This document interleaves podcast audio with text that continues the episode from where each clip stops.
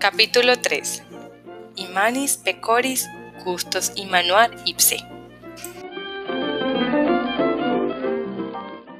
Era el año 1482 y para entonces Quasimodo había crecido y desde hacía varios años era el campanero de Nuestra Señora, gracias a su padre adoptivo, Claude que a su vez había llegado a archidiácono de, Josas, gracias a su supervisor, Miser Luis de Beaumocy, arzobispo de París en 1472, a la muerte de Guillaume Chartier, gracias a su patrón Oliver Ludin, barbero del rey Luis XI, por la gracia de Dios. Quasimodo era pues carrillonero de Nuestra Señora. Con el tiempo se había formado una especie de intimidad entre el campanero y la iglesia. Separado para siempre del mundo por la doble fatalidad de su nacimiento desconocido y de su naturaleza deforme, aprisionado desde la infancia en aquel doble cerco infranqueable.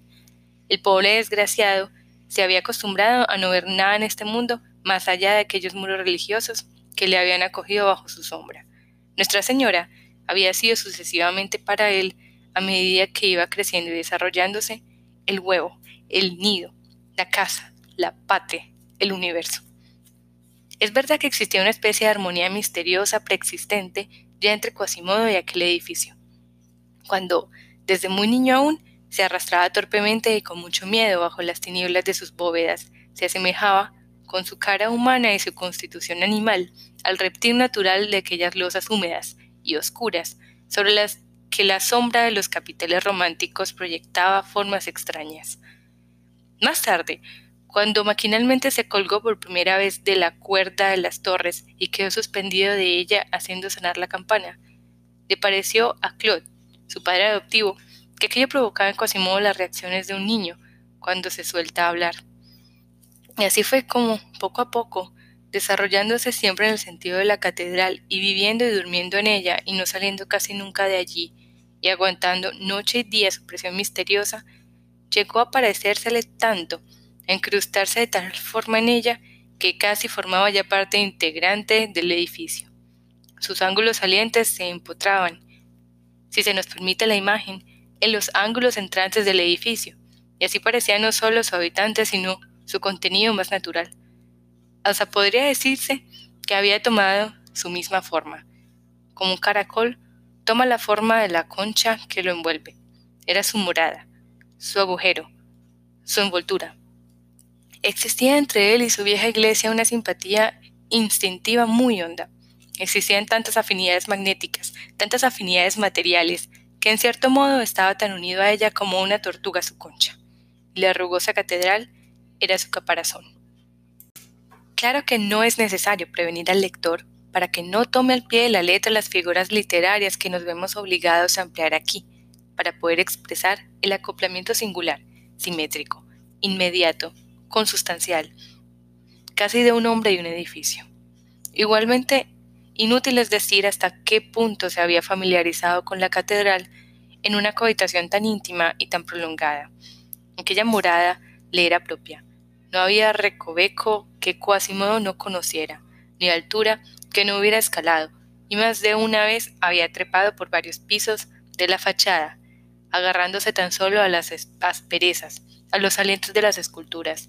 Las torres, por cuya superficie exterior se le veía trepar corno como un lagarto que se desliza por un muro. Aquellas dos gigantes gemelas, tan altas, tan amenazadoras, tan terribles no le provocaban ni vértigo, ni aturdimiento, ni estremecimiento alguno. Se iría incluso al ver la familiaridad con la que escalaba, al ver la suavidad con la que ella se agarraba, que las tenía amaestradas. A fuerza de trepar, de saltar, de lanzarse por entre los huecos abismales de la gigantesca catedral, se había convertido en cierto modo en mono o en gacela, como los niños calabreses que aprenden a nadar antes de andar y que juegan ya desde muy niños con el mar. Además daba la impresión de que no solo era su cuerpo el que se había amoldado a la catedral, sino también su espíritu, que resultaría muy difícil determinar en qué estado se encontraba aquel alma, qué pliegues había adquirido, qué forma había adoptado bajo aquella envoltura nudosa, en aquella vida salvaje, pues Quasimodo había nacido ya tuerto, jorobado y cojo, y fue gracias a una gran dedicación y a una inmensa paciencia como Claude Frollo consiguió enseñarle a hablar. Pero una grave fatalidad iba unida al pobre niño abandonado, campanero de Nuestra Señora a los 14 años. Un nuevo defecto vino a completar su perfección. Las campanas le habían roto el tímpano y se había quedado sordo. Y así, la única puerta de comunicación con el mundo que le había sido concedida por naturaleza se le había cerrado bruscamente para siempre. Y al cerrarse, se interceptó el único rayo de luz y de alegría que había podido aún iluminar el alma de Quasimodo. Su alma se abismó en una noche profunda, y la melancolía de aquel desgraciado se hizo incurable y total como su deformidad. Hay que decir también que su sordera le hizo, de alguna manera, mudo, pues para no ser causa de burla de los demás, tan pronto como se vio sordo, se sumió decididamente en un silencio que no rompía apenas, salvo alguna vez cuando se encontraba solo. Ató voluntariamente a aquella lengua tantos esfuerzos había supuesto Clofolo el desatar. Esto suponía que, cuando la necesidad le obligaba a hablar, su lengua se encontrara entumecida, torpe, como una puerta con los goznes oxidados. Si ahora intentásemos penetrar en el alma de Quasimodo a través de esa corteza espesa y dura, si pudiéramos sondar las profundidades de aquel organismo contrahecho, si nos fuese dado mirar con una antorcha tras esos órganos sin transparencia, explorar el interior tenebroso de aquella criatura opaca, iluminar sus rincones oscuros, sus callejones absurdos, y lanzar un fulgurante rayo de luz sobre su psique, encadenada en el fondo de aquel antro, la hallaríamos sin duda en alguna actitud desgraciada, empobrecida, encogida y raquítica, como aquellos prisioneros de los plomos de Venecia que envejecían totalmente encorvados en un cuchitril de piedra demasiado bajo y demasiado estrecho. Es cierto que un espíritu se atrofia en un cuerpo deforme, y así Quasimodo apenas se sentía moverse ciegamente dentro de él un alma creada a imagen suya. Las impresiones de los objetos sufrían una refracción considerable antes de llegar hasta su pensamiento. Su cerebro era un medio muy especial. Las ideas que lo atravesaban salían de él muy tergiversadas, pues la reflexión que procedía de esa refracción era necesariamente divergente y desviada. De ahí las mil ilusiones ópticas, las mil aberraciones de juicio, las mil desviaciones por donde iba acaba su pensamiento, unas veces alocado y otras idiotizado. El primer efecto de esa fatal organización consistía en una deformación de imágenes a través de su vista, pues sus percepciones inmediatas eran escasas. El mundo exterior se la presentaba mucho más alejado que a nosotros. El segundo efecto de su desgracia era el hacerle malo. Era malo en efecto, porque era salvaje, y era salvaje porque era repulsivo. Existía una lógica en su naturaleza, como en la nuestra. Su fuerza, desarrollada extraordinariamente, añadía un punto más a su maldad. Malus puer robustus, dice Hobbes. Sin embargo, hay que hacerle justicia en algún aspecto, ya que su maldad no era seguramente innata en él. Ya desde sus primeros contactos con los hombres se había sentido y luego visto abucheado, insultado, rechazado.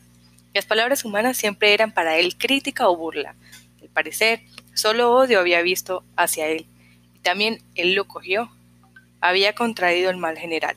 Había recogido el arma con que le habían herido. Después de todo, solo el de mala gana volvía su rostro hacia los hombres. Con su catedral tenía bastante. Estaba poblada de figuras de mármol, reyes, santos, obispos que al menos no se reían de él en sus narices, y solo tenían para él una mirada tranquila y benévola. Las demás estatuas, las de los monstruos y demonios, no sentían odio hacia él, hacia Quasimodo. Se les parecía demasiado para ello. Era más bien de los otros hombres de quien se burlaban. Los santos eran sus amigos y le bendecían. También eran amigos suyos los monstruos y le guardaban. Por eso se desahogaba largos ratos con ellos. Por eso, a veces pasaba horas enteras en cunclillas ante una de estas estatuas, charlando solitariamente con ella. Y, si alguien parecía entonces, se escapaba como un amante sorprendido, dando una serenata. La catedral era para él no solamente su compañía, sino su mundo, el universo entero, la naturaleza toda. No soñaba con más árboles que las vidrieras siempre en flor, ni con más sombra que las de los follajes de piedra que surgían llenos de pájaros en la esramada de los capiteles sajones, ni con más montañas que las colosales torres de la iglesia, ni con más océanos que el de París susurrando a sus pies. Lo que amaba sobre todo en su edificio materno, lo que despertaba su alma y le hacía abrir sus débiles alas, replegadas eh, míseramente en su caverna, lo que a veces le hacía feliz eran las campanas. Las quería, las acariciaba, las hablaba, las comprendía. Desde el carriñón de la aguja del crucero hasta la gran campana del pórtico, a todas las quería con gran ternura. El campanario del crucero, las dos torres, eran para él como tres enormes jaulas, cuyos pájaros, criados por él, solo para él cantaban. Sin embargo, eran las que, con más sombra, eran las que le habían vuelto sordo. Pero las madres quieren con frecuencia más a aquel hijo que más les hace sufrir. También es cierto que su voz era la única que él podía oír, y en este aspecto la gran campana era su predilecta, la que prefería de entre aquella familia de jóvenes ruidosas que se zarandeaban en torno a él los días de fiesta. Él la llamaba María y estaba sola en la torre meridional con su hermana Jacqueline, más pequeña que ella y encerrada en una jaula menos grande al lado de la suya. La llamaban Jacqueline por el nombre de la mujer que Jean de Montagu, que la donó a la iglesia, hecho este que no le impidió figurar descabezado en Montfaucon. En la segunda torre había otras seis campanas y finalmente las seis más pequeñas vivían en el campanario, sobre el crucero, con la campana de madera que únicamente se tocaba desde la tarde del jueves santo hasta la mañana de la vigilia de Pascua. Quasimodo disponía, pues, de quince campanas en su harén, pero su favorita era la Gran María. Sería difícil hacerse una idea de su alegría en los días de gran repique tan pronto como el archidiácono le soltaba diciéndole, anda. Él subía por la escalera de calacol del campanario con mayor rapidez que la que otros tienen bajando.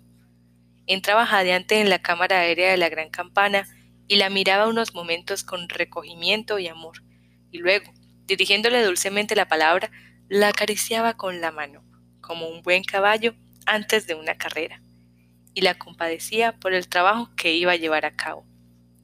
Luego de estas primeras caricias, gritaba a sus ayudantes, situados en el piso inferior de la torre, para que comenzaran. Estos se colgaban de los cables. El cabestrante rechinaba y la enorme cápsula de metal empezaba a moverse lentamente. Quasimodo, palpitante, la iba siguiendo con la mirada. El primer golpe del badajo contra la pared de bronce hacía temblar todo el adamiaje al que Quasimodo estaba subido, y él vibraba con la campana. ¡Venga! gritaba entre enormes carcajadas. El movimiento del bordón se aceleraba, y a medida que alcanzaba un ángulo más abierto, el ojo de Quasimodo se abría también cada vez más fosforescente y llameante. Empezaba por fin el gran repiqueteo, y toda la torre se disponía a temblar, con sus andamiajes, plomos, sillares, rugiendo todo a la vez desde la base de los cimientos hasta los adornos de las cresterías. Quasimodo entonces hervía a estachar espuma, iba y venía, y temblaba con la torre de pies a cabeza. La campana, lanzada ya y furiosa, mostraba alternativamente las dos fachadas de la torre, sus fauces de bronce, de donde surgía aquel trueno de tempestad que podía oírse a cuatro leguas. Quasimodo se colocaba ante aquellas fauces abiertas, se agachaba y se levantaba según el ritmo de la campana. Respiraba su aliento poderoso, mirando alternativamente a la plaza que se movía allá abajo, a 200 metros bajo sus pies, y a la enorme lengua de cobre que de segundo en segundo venía a rugir en sus oídos. Era la única palabra que él podía oír, el único sonido capaz de turbar en él el, el silencio universal. Y se despojaba como un pájaro al sol. De pronto, el frenesí de las campanas se apoderaba de él y su mirada se transformaba. Esperaba el paso del bordón, como una araña espera la mosca, se lanzaba bruscamente contra él a cuerpo descubierto, y entonces, colgado sobre el abismo, lanzado con el balanceo formidable de la campana, se agarraba al monstruo de bronce por las orejuelas. Lo oprimía con sus dos rodillas, lo espoleaba con sus dos talones y redoblaba, con todo el choque y todo el peso de su cuerpo, la furia del volteo. La torre se estremecía y entonces él chillaba y hacía rechinar los dientes. Sus cabellos rojizos se erizaban, su pecho hacía el ruido del fuelle de una fragua. Su ojo se inflamaba y la campana monstruosa relinchaba jadeante bajo su peso, y entonces ya no era el portón de Nuestra Señora ni Quasimodo, sino más bien un sueño, un turbillón o una tempestad.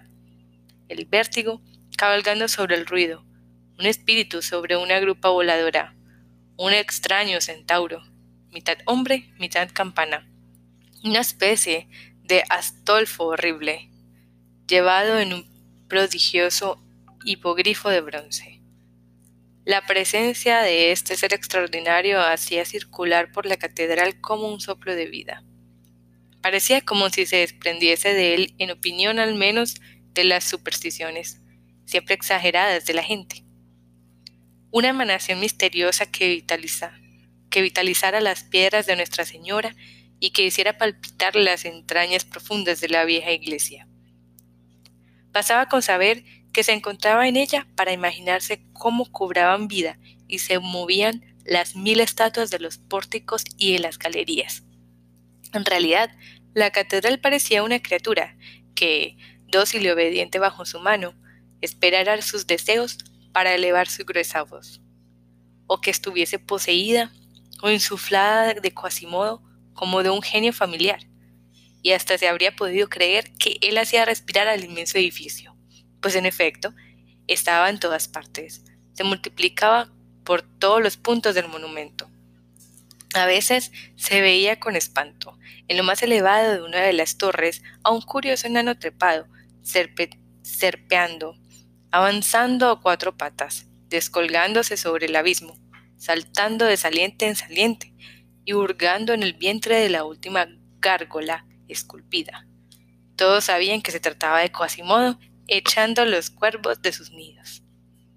Otras veces uno podía tropezarse por algún rincón oscuro de la iglesia con una especie de quimera viva, agachada y osca. Era Quasimodo meditando. O bien se podía divisar bajo un campanario una cabeza enorme y un paquete de miembros desordenados balanceándose con furia de una cuerda era Quasimodo, que tocaba a vísperas o el ángelus. Con frecuencia, por la noche, se veía vagar una forma horrible por la frágil balaustrada, como de encaje, de coronas las torres y bordea el contorno del ábside. Era otra vez el jorobado de Nuestra Señora.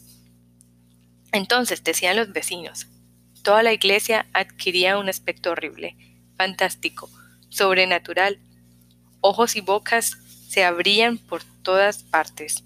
Se oía ladrar a los perros, aullar a las tarascas de piedra y las serpientes que vigilan día y noche con los cuellos estirados y las fauces abiertas, en torno a la monstruosa catedral. Si era durante la Nochebuena mientras la gran campana, que parecía agonizar, llamaba a los fieles a la misa del gallo, se extendía por la sombría fachada un aire tan extraño que se habría dicho que el gran pórtico devoraba la multitud y que el rosetón lo contemplaba impasible. Y todo esto procedía de Quasimodo. Egipto le habría tomado por el dios de aquel templo. La Edad Media le creía el demonio. Él era su alma, en realidad. Hasta tal extremo era así que, para quienes saben que Quasimodo ha existido, la catedral se encuentra hoy desierta, inanimada, muerta. Se percibe que algo ha desaparecido. Ese enorme cuerpo está vacío, es un esqueleto. Su espíritu lo ha abandonado. Y lo que vemos es el hueco y nada más. Es como una calavera en donde se ven las cuencas de los ojos, pero sin mirada.